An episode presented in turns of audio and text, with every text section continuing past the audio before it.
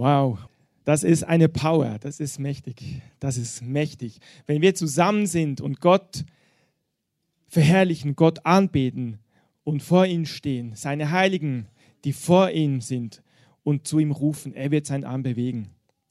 Ja, guten Morgen alle zusammen. Ich bin der Marc, bin mit Teil vom Leitungsteam von der Kreativen. Unsere Hauptpastoren Miriam und Christoph sind heute unterwegs.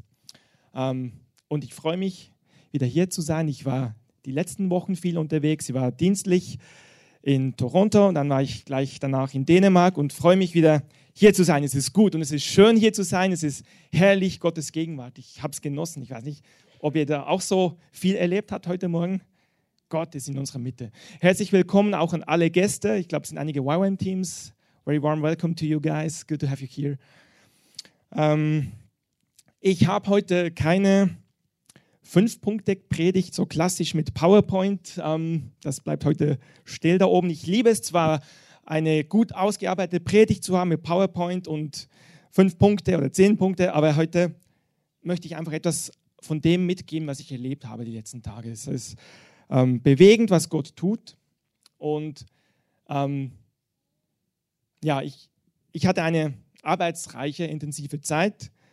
Keine Zeit in dem Sinn, eine PowerPoint-Predigt vorzubereiten, aber ich habe viele Erlebnisse und Eindrücke und ich möchte die mit euch, mit euch teilen einfach. Seid ihr dabei? Okay.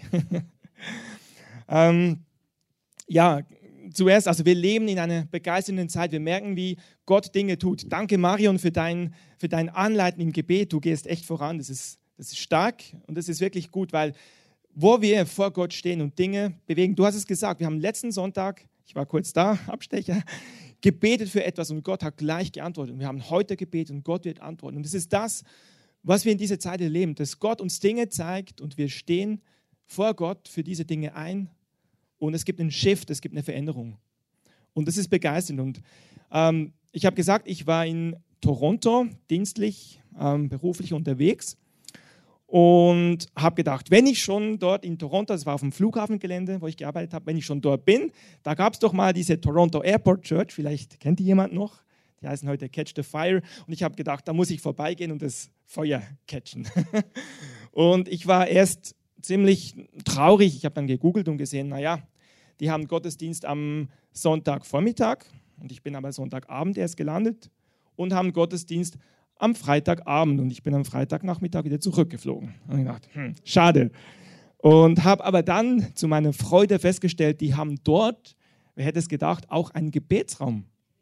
Super, die haben einen Gebetsraum extra, wo sie einfach in der Woche Gott anbeten, so wie wir. Wer es noch nicht weiß, kurze Werbung, Einblendung.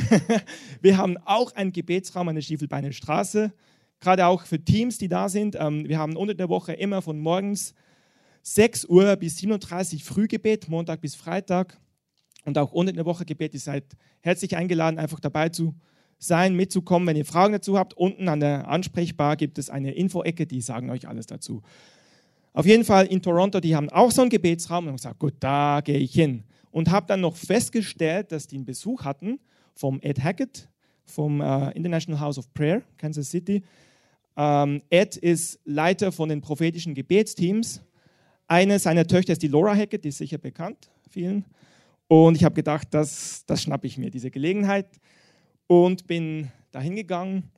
Und ich möchte einfach ein paar Dinge von dem erzählen, was er auch so gesagt hat. Das ist ein Mann, der wirklich ganz nahe an, am, am Herzen von dem dran ist, was Gott tut, der vieles erlebt hat und das geteilt hat. Und mich hat es so begeistert, dass ich gedacht habe, ich, ich nicht kopieren, das wäre falsch, ich erzähle euch das auch, weil es ist wirklich, es ist begeisternd, es öffnet den Geist, es öffnet die Augen von dem, was Gott tut. Und ich möchte einfach ein paar Punkte davon sagen, ähm, also es ist nicht von mir, sondern das habe ich von Ed Hackett aufgeschnappt und ich leite euch das so weiter, einfach um uns in das mit hineinzunehmen zu bestätigen, was, was wir eh hier ähm, empfinden haben, was Gott tut.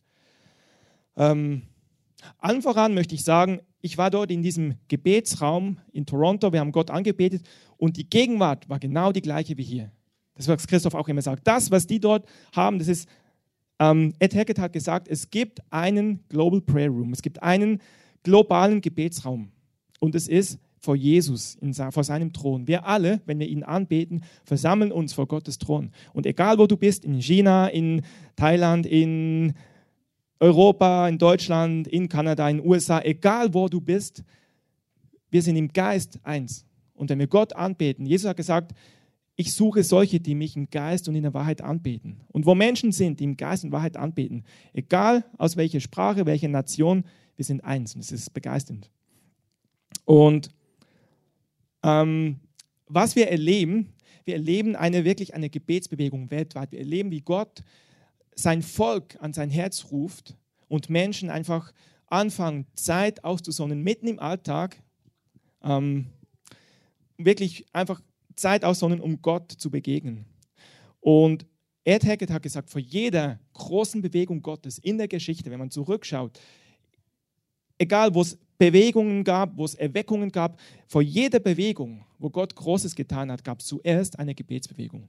Es gab zuerst eine Bewegung, wo der Heilige Geist angefangen hat, einzelne Leute, und oftmals waren es ein paar alte Ladies, ein paar Witwen, die angefangen haben zu sagen, Herr, wir brauchen dich. Ein paar alte Omis. Herr, wir brauchen dich. Aber auch junge Menschen. Herr, wir brauchen dich. Die anfangen zu sagen, Herr, ich bin nicht zufrieden mit dem, was wir haben. Der Status quo reicht nicht. Wir brauchen dich. Und diese Einzelnen, die angefangen haben zu beten, das hat, ich weiß nicht, wer hat schon mal ein Feuer gemacht? Draußen im Wald zum Beispiel. Alle, oder? Ein richtiger Pfadfinder man fängt an mit einem, je nachdem, wie gut, wie geübt man ist, manche brauchen noch ein bisschen äh, Anzündwürfel und so, aber ein richtiger Pfadfinder braucht ein, noch nicht mal, braucht noch nicht mal ein Streichholz wahrscheinlich. Da braucht Feuer. Aber ja, also ich krieg's hin, mit einem, mit einem Streichholz ein Feuer zu machen, immerhin. Und man nimmt ein Streichholz, man nimmt so kleines, kleines Holz und zündet es an, dann immer mehr Holz und am Schluss gibt es ein Riesenfeuer. Und das ist das Bild, was Gott macht. Er nimmt Einzelne, Einzelnen gibt er einen Hunger ins Herzen und Einzelne fangen an, sich davon berühren zu lassen, sagen, ja, ich lasse mich davon berühren und fangen an, für das zu beten und es wird mehr, es wird mehr, es wird heißer und heißer und immer mehr kommt dazu. Und je größer ein Feuer brennt, umso schneller wird anderes in Brand gesteckt. Ed hat gesagt, vor 30 Jahren gab es weltweit, zumindest das, was man offiziell weiß, ungefähr 20 Gebetsräume. Also 30 Jahre ich weiß nicht, wer von euch schon 30 Jahre ist. Ich bin jetzt in meinen 30ern noch knappes Jahr lang. Vor 30 Jahren gab es 20 Gebetsräume weltweit, von denen man weiß, die wirklich kontinuierlich gebetet haben. Heute, 2016, habt ihr eine Idee, wie viele? Heute gibt es 20.000 Gebetsräume weltweit. Innerhalb 30 Jahren, von 20 auf 20.000 in 30 Jahren. Das ist ein Move, das hat Gott gemacht. Das kann kein Mensch machen. Das hat Gott gemacht. In Kansas City alleine, wo das International House of Prayer ist, das Gebetshaus, was eigentlich am meisten bekannt ist für dieses Tag- und Nachtgebet, was zuerst so wie durchgebrochen ist und es weltweit macht. In Kansas City gibt es neben dem Gebetshaus 50 plus, also mehr als 50 weitere Gemeinden, die Tag und Nacht beten, einen Gebetsraum haben und Tag und Nacht beten. In Kansas City. In Berlin gibt es auch mehr als einen Gebetsraum. Preis dem Herrn. Ich, ich lasse es kurz einfließen. Ich, hab, ich war mal irritiert, wo, ähm, was mich so bewegt hat. Herr, was machst du in Berlin? Gebetshaus, was willst du tun? Und dann habe ich gehört, ja, die haben irgendwie auf dem Herzen was zu tun. Und dann gibt es da noch was. Und gedacht, wieso? Gibt es verschiedene Sachen. Und hat mir Gott so wie gezeigt, es gibt jeden Stadtteil von Berlin möchte er erreichen. Und ich habe gesehen, wie verschiedene Gebetsinitiativen in Berlin sind und alle sind so aufgewachsen wie eine Säule. Ob es am Kotti ist in Kreuzberg, ob es bei uns an der Schiefelbeiner Straße ist, ob es an der Späner Straße ist, egal wo, es gibt verschiedene Gebetsinitiativen und diese Säulen wachsen auf. Und dann habe ich gesehen, wie Gott zum Schluss wie so ein Dach drüber gestellt hat. Und es war wie, Berlin war beschirmt von diesen Gebetsarbeiten. Also lass dich rufen, da wo du bist, wo du zu Hause bist. Und wenn du nicht aus Berlin bist, lass dich rufen, wo du wohnst, wirklich vor Gott zu stehen und dir Anliegen auf das Herz zu geben, gerade auch im Osten von Berlin. Das, was, und Tina, was ihr da betet, das hat Auswirkungen.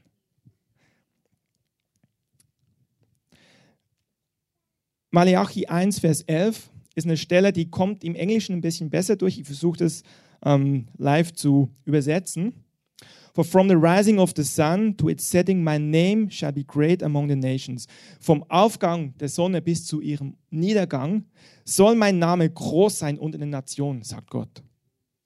And in every place incense shall be offered to my name. In jedem Ort, in jeder, jedem Platz soll Anbetung oder Incense, das, das kommt vom Räucheropfer, also Incense, soll meinem Namen dargebracht werden. Und gebracht werden. Und wir wissen, dass dieses Bild von Räucheropfer, wir lesen es in Offenbarung, die Gebete der Heiligen, also unsere Gebete sind wie Rauch, was vor Gott aufsteckt, wie wohl duftendes Räucherwerk. Also unsere Gebete sollen aufsteigen zu Gott von jedem Ort.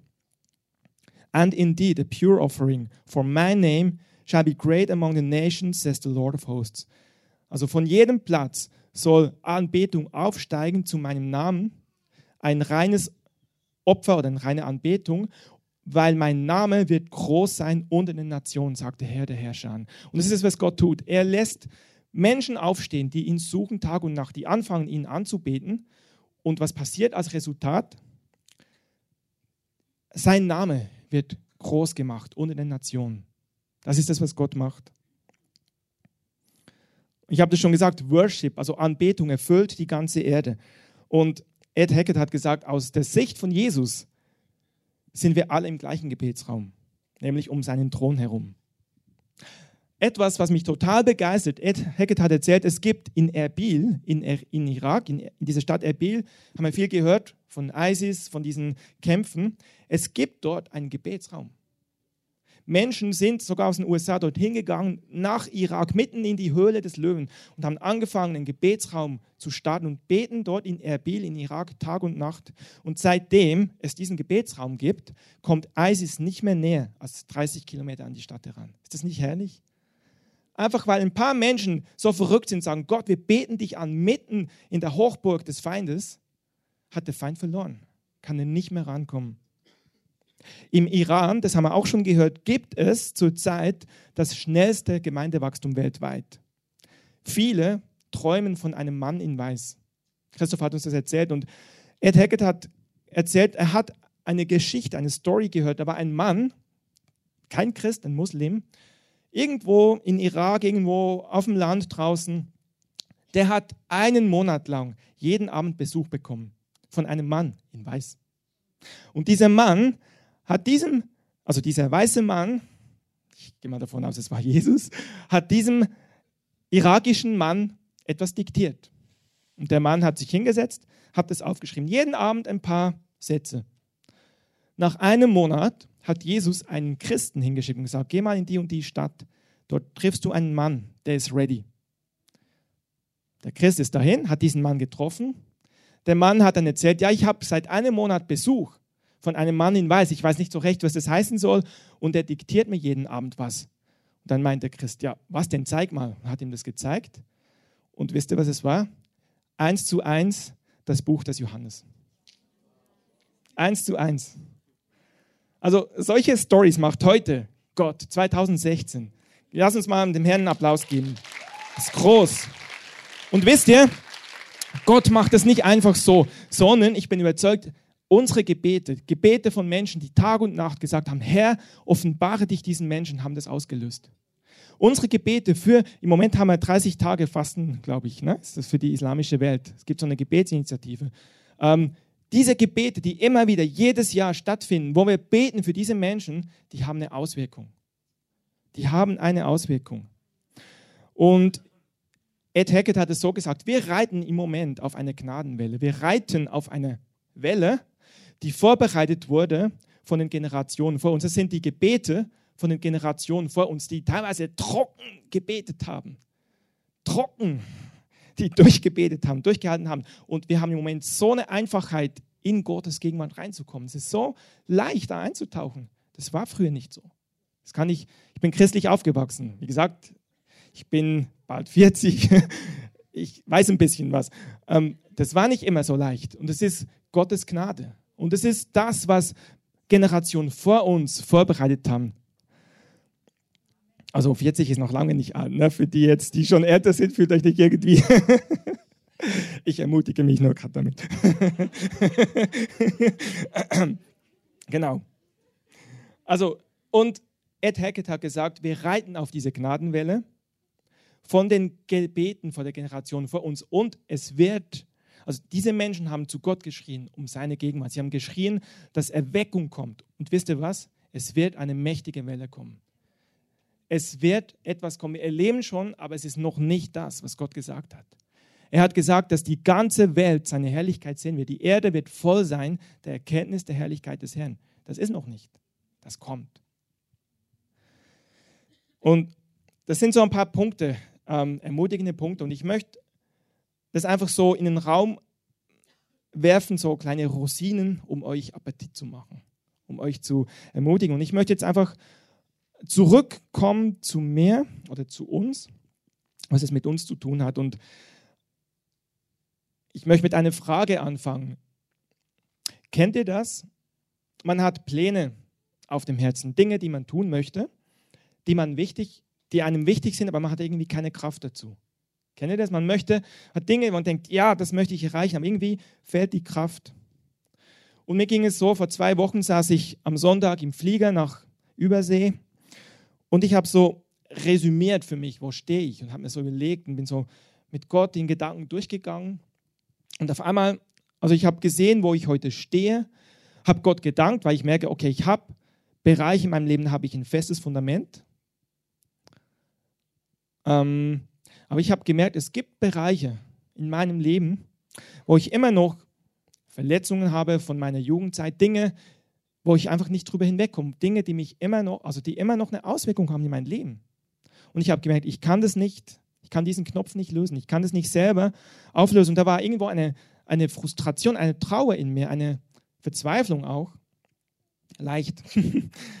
ähm, und ich habe einfach bemerkt, ich brauche von Gott eine tiefe Berührung. Da war so ein Schmerz ganz tief drin. Ich merke, ich komme da nicht immer dran, aber da habe ich das gespürt, da war ganz tief ein Schmerz. Und ich habe gesagt, Gott, du musst mir begegnen. Du musst souverän kommen und mir begegnen. Und Jesus hat, ist mir da wirklich begegnet im Flieger und hat gesagt, dass er mir da begegnen wird, dass er das tun wird. Und ich vertraue ihm. Ich kann jetzt nicht sagen, dass nach Toronto alles anders ist, ähm, aber ich, weiß, er hat was getan und er wird was tun. Und das ist das, was, was wir ganz oft von Christoph auch gehört haben, von Miri, von Dunja, wo wir merken, wir kommen an unsere Grenzen, wir kommen nicht weiter. Und wo man verzweifeln könnte. Und genau da ist der Herr dabei, uns zu begegnen. Es ist, Gott macht es bewusst. Gott macht es bewusst, uns zu zeigen, dass wir selber nicht weiterkommen, weil er möchte das Werk in uns tun. Und interessanterweise habe ich dann, als ich ähm, diese Gebets, dieses Gebetstreffen besucht habe in Toronto, habe ich nachher den Ed angesprochen, hat für mich gebetet und er hat ähm, plötzlich den Eindruck gehabt und hat gesagt, er glaubt, Gott hat zu mir gesprochen, als ich im Flieger war. Er wusste von nichts. Und es war eine Bestätigung einfach, dass Gott das gehört hat, dass Gott es gesehen hat, dass Gott mir da begegnen will. In der Vorbereitung auf, auf diese Predigt habe ich ein paar Worte einfach gehört, die ich, die ich uns weitergeben möchte. Ein paar Worte, wo ich glaube, dass der Heilige Geist zu uns reden möchte. Und mir ist zuerst eingefallen, diese Sendschreiben in der Offenbarung, vielleicht kennt ihr das, das sind diese Briefe, die Jesus diktiert an verschiedene Gemeinden, an verschiedenen Orten. Und da gibt es immer am Ende von diesen Briefen, sagt Jesus, wer ein Ohr hat, höre, was der Geist den Gemeinden sagt. Interessanterweise nicht der Gemeinde, sondern den Gemeinden. Also es ist eine Botschaft, die für uns heute gilt. Wer ein Ohr hat, höre, was der Geist den Gemeinden sagt. Und dann ist mir ganz besonders ähm, in den Sinn gekommen, Offenbarung 2, Vers 4. Vielleicht, wenn ihr eine Bibel dabei habt, schlägt es doch auf. Offenbarung Kapitel 2, Vers 4. Da spricht Jesus zu der einen Gemeinde und sagt, Vers 3, und du hast Ausharren und hast vieles getragen um meines Namens willen und bist nicht müde geworden. Also erstmal was Positives. Dann Vers 4, aber ich habe gegen dich, dass du deine erste Liebe verlassen hast. Denke daran, wovon du gefallen bist und tue Buße und tue die ersten Werke. Und dieser eine Satz, Vers 4, der ist mir ins Herz gegangen. Ich habe gegen dich, oder gegen dich nicht im Sinn, ich bin gegen dich, sondern ähm, ich habe einen Einwand. Ich habe etwas, was ich sehe in deinem Leben, was mich traurig macht, etwas, was mich bewegt, sagt Jesus, du hast deine erste Liebe verlassen. Oder man kann auch sagen, sie ist dir abhanden gekommen. Und ich muss sagen, ich habe mich da selber irgendwo ertappt gefühlt. Diese erste Liebe, Vers 3 heißt es, du hast Ausharren, du arbeitest, du bist nicht müde geworden. Ähm, ich bin jemand, der ziemlich vieles macht, ähm, weil Gemeinde, ich liebe Gemeinde, ich liebe das, was Gott tut und ich möchte mich da investieren und machen und tun und in meinem Job versuche ich auch alles zu geben und irgendwo merke ich, man kann nicht alles machen. Die, die Kraft, die ein Mensch hat, ist begrenzt und arbeiten, arbeiten, ohne müde zu werden, das, das geht irgendwo nicht. Und ich habe gemerkt, auch in meinem Leben, da gibt es Bereiche, wo ich Dinge getan habe, aus guter Absicht, aus guter Motivation, aber die sich teilweise verselbstständigen. Und Jesus sagt, ich möchte, mein Fokus ist die erste Liebe. Mein Fokus ist nicht, was du für mich reißt. Mein Fokus ist nicht, was ihr alles tun könnt, sondern mein Fokus ist die Beziehung. Das ist sein Herz. Das ist das, was er möchte. Die erste Liebe, was ist das? Die erste Liebe ist an dem Tag, wo du Jesus zum ersten Mal angenommen hast. Denk mal zurück, wie war das an dem Tag, wo ihr zum ersten Mal euch bewusst war, Jesus liebt mich? Wie war das? Für mich war es, wow, für mich war es Himmel auf Erden. Ich war so verliebt. Das war komplett, das hat alles verändert in meinem Leben. Dieser Moment, wo ich gewusst habe, Jesus lebt und ich ihm mein Herz aufgemacht habe. Und was habe ich dazu geleistet? Nichts. Im Gegenteil, das war der Moment, wo ich all meinen Mist erkannt habe, den ich gebaut habe. Das war für mich die erste Liebe. Ich weiß nicht, wie es für euch war. Für mich war die erste Liebe der Moment, wo ich erkannt habe, ich habe mein, mein Haus oder mein, mein Lebensboot oder mein Lebensauto, sage ich mal, mein Karren gegen Baum gefahren. Wo ich erkannt habe, ich habe, bumm, also Crash. Also, versteht ihr? Das war der Moment, wo ich erkannt habe, wow, ich habe nichts zu bringen. Und dann kam so die Liebe Gottes über mich, wo Jesus gesagt hat, ich liebe dich und ich vergebe dir alles. Und da kannst du nur noch weinen. Das war für mich der Moment, wo ich diese erste Liebe gespürt habe. Ein Freund von mir hat mal gesagt, das ist die erste Liebe, das Bild dazu ist ein Baby, ein neugeborenes Baby. Ein neugeborenes Baby trägt Windeln, die es ab und zu mal voll macht und es schreit. Mehr kann ein Baby noch viel mehr kann ein Baby noch nicht. Es ist komplett abhängig, es ist komplett von seinen Eltern absolut ausgeliefert. Wenn man es liegen lassen würde, würde es sterben. Es ist komplett abhängig. Es kann nichts bringen, es kann nichts leisten, außer natürlich Freude ins Herz. Aber ansonsten ist es komplett abhängig. Es, wie gesagt, es schreit, es stinkt. Und was, und was erlebt dieses Baby? Dass es von seinen Eltern im Regelfall von Liebe überschüttet wird. Und das ist die erste Liebe, wo du erkennst, wow, ich habe die Windeln verkackt, ich kann nichts bringen, ich bin, wie, das, wie die Bibel sagt, die Gerechtigkeit Gottes, die wir leisten oder die wir hätten bringen sollen, können wir nicht bringen. Und in dem Moment kommt Jesus und macht deine Windel sauber. Er wäscht den ganzen, wirklich, es ist Schmutz. Er wäscht es ab. Er reinigt dich mit seinem Blut. Er macht dir keine Vorhaltungen. Er, er ist nicht gegen dich. Im Gegenteil, er umarmt dich, er liebt dich, er stellt dich wieder her. Das ist die erste Liebe. Lass uns dem Herrn einen Applaus geben. Herr, danke für diese erste Liebe.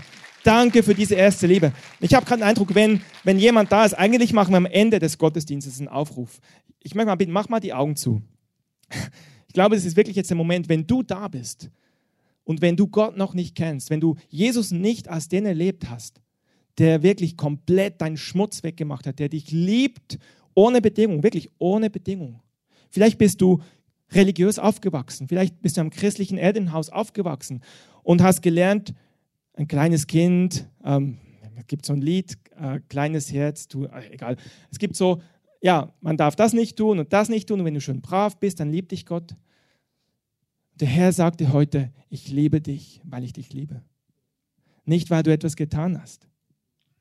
Und wenn du da bist und wenn du merkst, du hast diese Liebe nicht erlebt, wenn du merkst, du lebst nur aus dem Versuchen, gut zu sein und dann irgendwo die Liebe Gottes zu empfangen, sagt Herr, ich möchte dieses Joch brechen heute. Ich möchte dir meine Liebe zeigen, die unabhängig ist von deiner Leistung.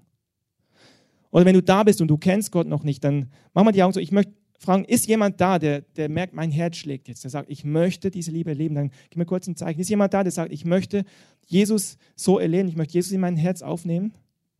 Ist jemand da, der sagt, ich möchte diese Liebe erleben, ich habe sie so noch nicht erlebt? Dann gib mir kurz ein Zeichen. Der Herr ist da. Danke.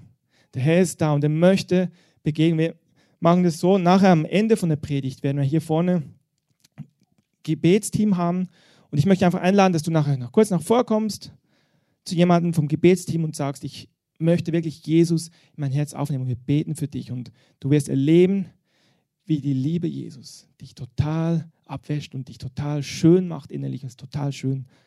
Danke, Jesus. Und das ist das, was Jesus für alle von uns will. Es gibt ein Lied, I'm coming back to the heart of worship. It's all about you. Ich komme zurück zu diesem Herz der Anbetung. Es geht nicht um Programme, es geht nicht um äußere Dinge, es geht darum, um diese Liebe. Es geht nur, it's all about you, es geht nur um Jesus. Und für Jesus geht es nur um dich. Für Jesus geht es nur um dich. Es gibt eine Stelle in Matthäus 24, Vers 12, die das ergänzt dieses Ich habe gegen dich. Die Jünger haben gefragt, wie wird es sein am Ende der Zeiten? Und ich denke, wir sind uns einig, wir sind am Ende der Zeiten angekommen. Wie wird es da sein? Was, was ist das Zeichen? Und Jesus hat vieles gesagt, aber eine Stelle hat er gesagt, Matthäus 24, 12. Und weil die Gesetzlosigkeit überhand nimmt, wird die Liebe der meisten erkalten. Erschreckend, die Liebe der meisten. Also nicht von einigen, sondern die Liebe der meisten. Und Jesus spricht hier, er spricht wirklich von, von Menschen, die ihn auch gekannt haben. Er spricht davon, dass die Liebe kalt wird. Also es kann nichts erkalten, was nicht mal warm gewesen ist, wisst ihr? Es kann nur etwas kalt werden, was mal heiß war. Und Jesus sagt, die Liebe der meisten wird erkalten, weil die Gesetzlosigkeit überhand nimmt. Und ich habe mit Erschrecken festgestellt, in meinem Leben gibt es auch Dinge, wo ich so busy bin, so beschäftigt, dass ich will nicht sagen, dass ich Jesus nicht liebe. Ganz im Gegenteil, ich liebe ihn von ganzem Herzen. Und trotzdem merke ich, da gibt es etwas, wo ich mal mehr gebrannt habe. Ich sage das so offen. Es gibt etwas, wo ich merke, ich habe mal mehr Leidenschaft gehabt. Oder Leidenschaft ist auch nicht das, was du selber machst, es kam von innen heraus. Da war mal ein Brennen, das konnte ich nicht machen, das war stärker irgendwie als das, was ich momentan erlebe. Und das macht mich traurig. Und Liebe war mal da, aber es wurde kalt. Der Alltag kam rein der Alltag, der vieles zudeckt. Und genau das ist ein Zeichen, was passiert am Ende der Zeit. Und ich glaube, der Heilige Geist lädt uns ein und möchte heute Morgen den Finger drauflegen in Liebe, nicht mit, ähm, nicht mit Drohen, sondern weil er uns einlädt, hineinzukommen. Ich glaube, ich habe heute Morgen, als wir angefangen haben, im Frühgebet, also mit dem Vorgebet, habe ich gesehen, wie Jesus selbst im Raum hier ist und wie er selber durch die Reihen geht. Und ich glaube, er will heute noch er war das wirklich nachher, wenn wir beten, er geht durch dich rein und er berührt dich neu. Er stellt heute die erste Liebe wieder her. Ed Hackett hat gesagt, möchtest du mehr in Jesus verliebt sein? Dann denke daran, was er für dich getan hat und fange an, ihn zu fragen, Jesus, warum bist du für mich ans Kreuz? Was hat dich dazu getrieben, für mich ans Kreuz zu gehen? Und was hat dich dazu motiviert, am Kreuz zu sein, als du verspottet wurdest? Frag ihn das persönlich. Für mich. Jesus, warum bist du für mich ans Kreuz? Und höre mal, was er dir sagt. Ich sage, das wird deine Liebe entzünden. Es geht um die Liebe. Es geht um die Beziehung zu Jesus. Es geht nicht um Programme und Attraktionen. Wenn wir weiterlesen im Matthäus 24, Vers 23 steht, wenn dann jemand zu euch sagt, also an dieser Endzeit sozusagen, wenn dann jemand zu euch sagt, siehe, dort ist Christus oder dort, so glaubt es nicht. Vers 24, es werden viele falsche Christusse und falsche Propheten aufstehen und werden große Zeichen und Wunder tun. Es geht nicht um Zeichen und Wunder. Es ist herrlich, wenn wir Zeichen und Wunder erleben. Aber passt auf, es geht nicht darum. Warum werden diese falschen Propheten große Zeichen und Wunder tun? Damit sie, wenn möglich, auch die Auserwählten verführen, also du und ich. Wir sollen verführt werden. Und Jesus sagt dann so, siehe, ich habe es euch vorhergesagt. Also wir müssen uns nicht erstaunen, wenn das der Fall ist. By the way, ich bin begeistert, was wir erleben hier auch gerade bei uns, die Kreative als Gemeinde. das Wochenende vor uns, Kaffeeeröffnung, Heilungsgottesdienst, Heilungsvorbereitung, die Kurse. Es ist begeisternd, was Gott tut was wir erleben können. Aber ich möchte uns sagen, auch da, es geht nicht um die Kreative. Es geht nicht um das, was wir tun. Es geht um Jesus. Versteht es nicht falsch, ich bin begeistert von dem, was wir erleben. Ich bin wirklich begeistert. Ich bin da voll mit drin, in den Kursen und in all dem. Aber es geht um Jesus. Einfach nur, der Fokus ist so schnell manchmal verschwunden. Es geht um Jesus und es geht um die erste Liebe. Und aus dieser Liebe heraus erfolgen dann natürlich Sachen. Mike Biggle sagt immer, Ed Hackett hat es auch gesagt, ein Liebhaber tut immer mehr als ein Arbeiter. Wenn du verliebt bist, dann ist nichts zu viel. Wenn da wirklich echte Liebe ist, dann, dann reißt du die halbe Welt rum. Also das ist, das ist einfach so. Und darum dürfen wir Auswirkungen haben, darum dürfen wir Werke haben. Es ist sogar so, dass wir das haben werden müssen, wie auch immer. Aber es, der Fokus ist Jesus, die erste Liebe. Das wichtigste Gebot Matthäus 22, 37 ist, hat Jesus gesagt, du sollst den Herrn, deinen Gott lieben. Mit deinem ganzen Herzen, mit deiner ganzen Seele und mit deinem ganzen Verstand. Noch eine Bibelstelle habe ich in der Vorbereitung gehört. Das ist 2. Timotheus 3,5. Da geht es darum, einen Schein der Gottseligkeit zu haben. Ich lese es mal vor im Kontext. 2. Timotheus 3, Kapitel 3, Vers 5. Die eine Form der Gottseligkeit oder andere Übersetzung der Gottesfurcht haben, deren Kraft aber verleugnen. Das spricht von Menschen, die Gottesfurcht haben. Das spricht nicht von Menschen, die sagen, ich kenne Gott nicht. Also ähm, hier schreibt Paulus an Timotheus Zeichen der Zeit, Zeichen der Endzeit. Er schreibt quasi dem Timotheus, wie es sein wird am Ende der Zeit und hat gesagt, ein Kriterium ist das, dass es Menschen gibt, die gottesfürchtig aussehen, die, die, ähm, die Gottesfurcht haben. Menschen, die von sich behaupten, ich bin Christ, aber die die Kraft verleugnen. Und ich glaube einfach, der Heilige Geist lädt uns heute Morgen ein, zurückzukommen zu einer Einfachheit. Es geht nicht um Professionalität. Es geht nicht darum, dass wir alles super professionell machen. Es geht nicht darum, dass wir irgendwie kompliziert sind, es kompliziert machen, sondern es ist kinderleicht. Wir haben das oft gehört, das Evangelium ist kinderleicht. Und ich habe auch noch so den Gedanken, die Torheit des Kreuzes. Das ist die, eigentlich die Torheit oder die, das ist ein altes deutsches Wort, diese ähm, Bescheuertheit eigentlich, könnte man heutzutage sagen. Die, diese Botschaft, die wir verkündigen, dass wenn du daran glaubst, dass vor 2000 Jahren jemand ans Kreuz geschlagen wurde, dass du deswegen lebst, ist eigentlich bescheuert. Stimmt's? Also eigentlich ist es doch, macht keinen Sinn. Und genau diese, dieses Ding, dass es keinen Sinn macht, da drin ist die Rettung. Das Evangelium, die Hoffnung vom Evangelium. Und es ist so einfach. Und Gott lädt uns ein. Es ist nichts, was wir machen können. Hätte er gesagt, wenn du gerettet werden musst, willst, dann musst du dreimal die Woche fasten, dann musst du, keine Ahnung, äh, jedes Jahr einmal den Berlin-Marathon machen und noch was. Ich sag dir, Viele Leute würden es machen. Viele. Ich denke, äh, ich habe keine Lust auf einen Berlin-Marathon, aber viele würden es machen. Aber dieses Ding zu sagen, ich glaube einfach an Jesus, ne, das ist zu einfach. Aber genau da drin ist die Kraft. Und ich möchte uns einladen, ich möchte mich einladen, zurückzukommen zu dieser Einfachheit. Wirklich, es ist, es ist wunderbar, was wir tun. Es ist wunderbar, wenn unser Herz brennt. Und ich bete, Herr, dass du deinen Geist ausgießt und das Opfer verzehrst, was wir dir geben. Dass das, was wir tun von ganzem Herzen, dass du wirklich es multiplizierst. Aber die Grundlage ist immer diese einfache Botschaft. Die Grundlage ist immer die Botschaft vom Kreuz, dass Jesus uns zuerst geliebt hat, weil er uns liebt. Und ich möchte eine, eine Conclusion, eine Schlussfolgerung daraus ziehen. Und ich habe erzählt, wir brauchen, ich merke, ich brauche eine übernatürliche Begegnung von Gott und ich kann nicht sagen, dass ich die schon habe. Ich habe erlebt, wie es ist, zu brennen, von ihm angefacht zu sein, diese erste Liebe. Und ich habe es auch erlebt, ich, ich war nie von Gott weg, aber ich habe es trotzdem erlebt, wie Dinge vielleicht ein bisschen kalt geworden sind.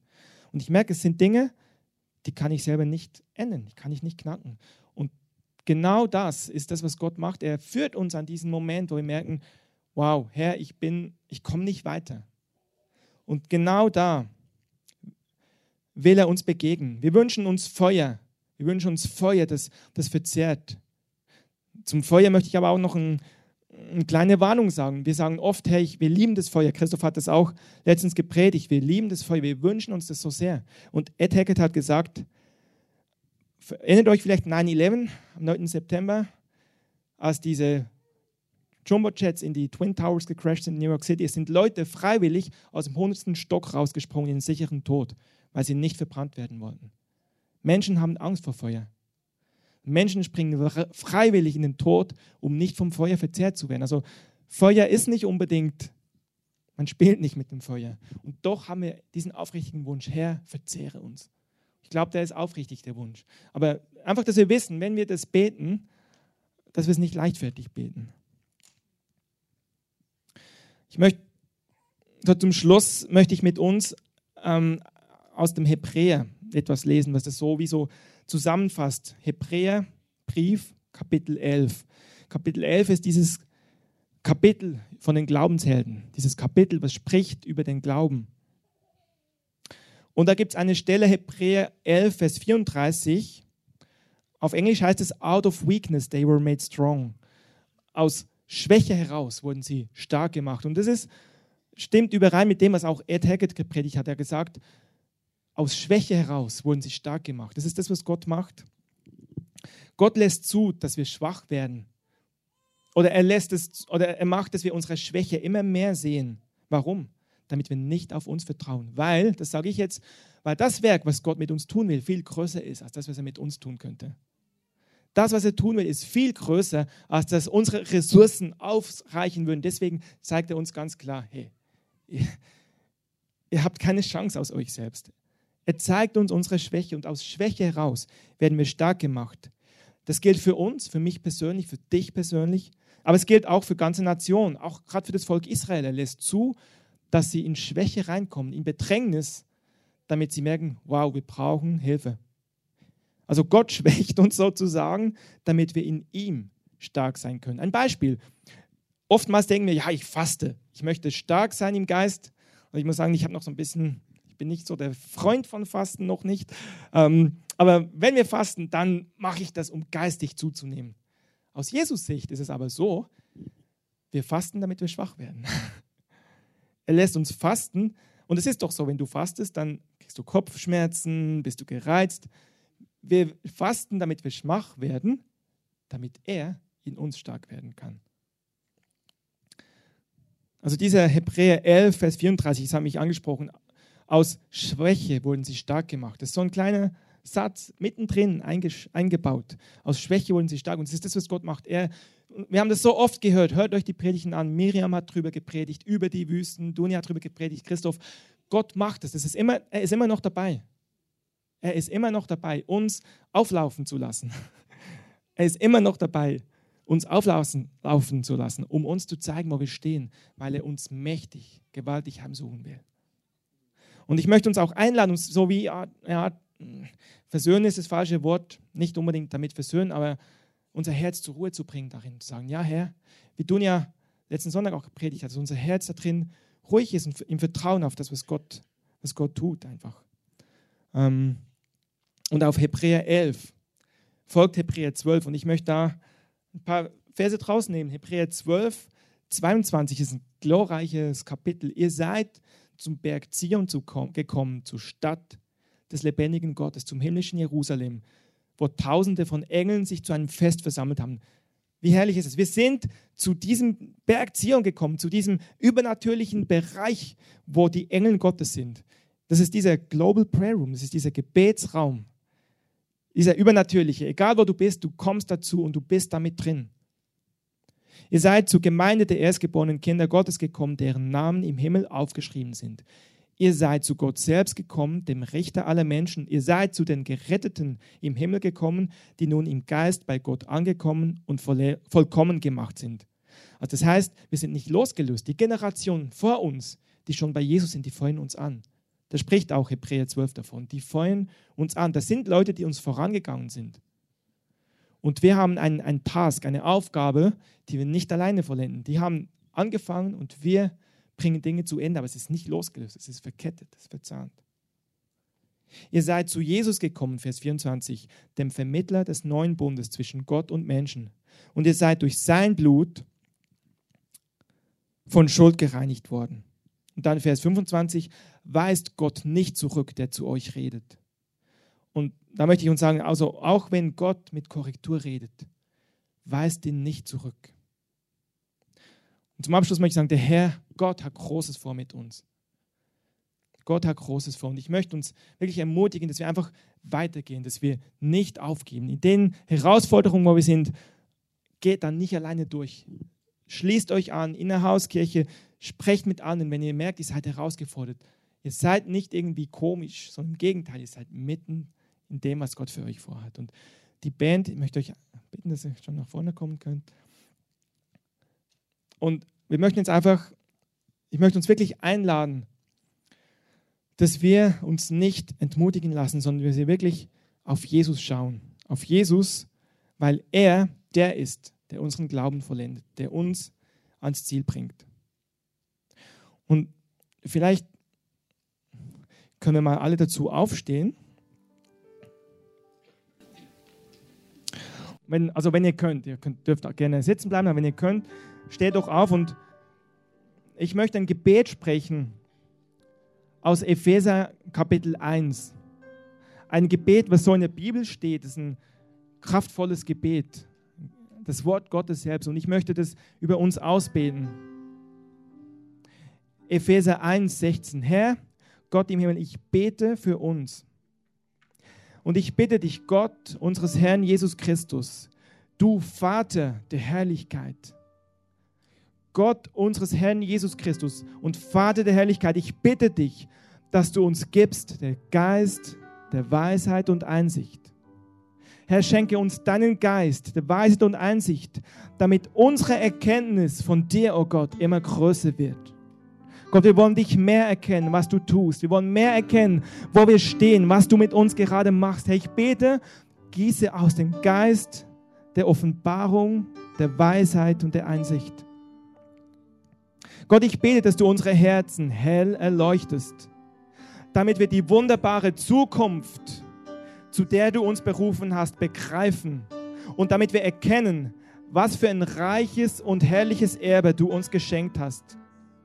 Gott, ich bete, dass wir erkennen können, wie übermächtig groß deine Kraft in uns ist. Die Kraft, die Kraft, mit der du an uns wirkst, die wir an dich glauben, diese Kraft, mit der du in mir wirkst, in meinen Schwächen, in meinen, wo ich nicht weiterkomme, du wirkst mit einer Kraft, die so groß ist. Es ist die gleiche gewaltige Kraft, die Christus von den Toten auferweckt hat. Diese Kraft, die Jesus aus dem Tod auferweckt hat und ihm den Ehrenplatz an Gottes rechte Seite gegeben hat. Das ist die Kraft, mit der du an uns wirkst. Und ich bete, dass wir diese Kraft heute Morgen verstehen.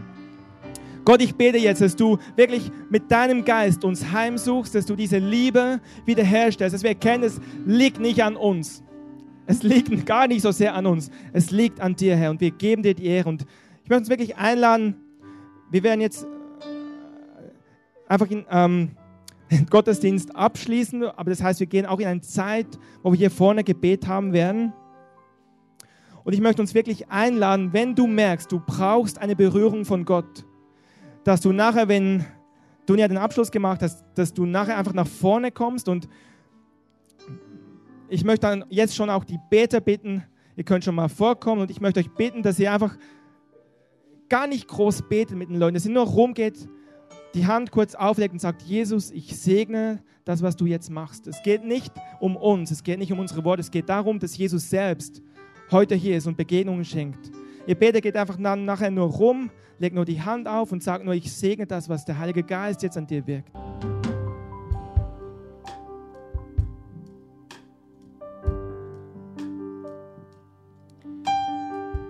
Danke, Marc, für die Predigt, für das Wort, was du uns weitergegeben hast. Und ich möchte einfach jetzt den Raum öffnen. Kommt gerne nach vorne, wenn ihr merkt, genau das euch bewegt, was Marc gesagt hat, wenn ihr merkt, ich brauche diese erste Liebe wieder. Und ich habe Bereiche in meinem Leben, wo ich ähm, ja auch müde geworden bin oder wo ich neues Feuer brauche, dann kommt einfach hier nach vorne. Wir machen einfach den Raum. Kommt gern rein, kommt gern jetzt. Ähm, könnt ihr schon anfangen, nach vorne zu kommen. Kommt gern in den Raum rein, damit die von den Seiten einfach Leute nachkommen können. Und wir als Beter gehen jetzt rum. Ansonsten wünsche ich euch einen wunderbaren Sonntag hier in dem Raum. Bleibt doch hier. Also ihr sollt einfach die Gegenwart Gottes noch bleiben. Und wenn ihr euch unterhalten wollt, wenn ihr Gemeinschaft haben wollt, seid ihr herzlich eingeladen, auch unten an die Theke zu kommen. Die Info-Ecke ist da, wenn ihr Fragen habt. Und ich wünsche euch einen wunderbaren Sonntag. Ich segne euch im Namen des Vaters und des Sohnes und des Heiligen Geistes für ein ein herrliches Leben in ihm, ein Leben aus seiner Gnade, ein Leben aus seiner Gegenwart. Er ist der, der uns gerettet hat, er ist der, der uns erlöst hat und ich segne euch mit der Kraft Jesu Christi. Amen. Also kommt gern nach vorne.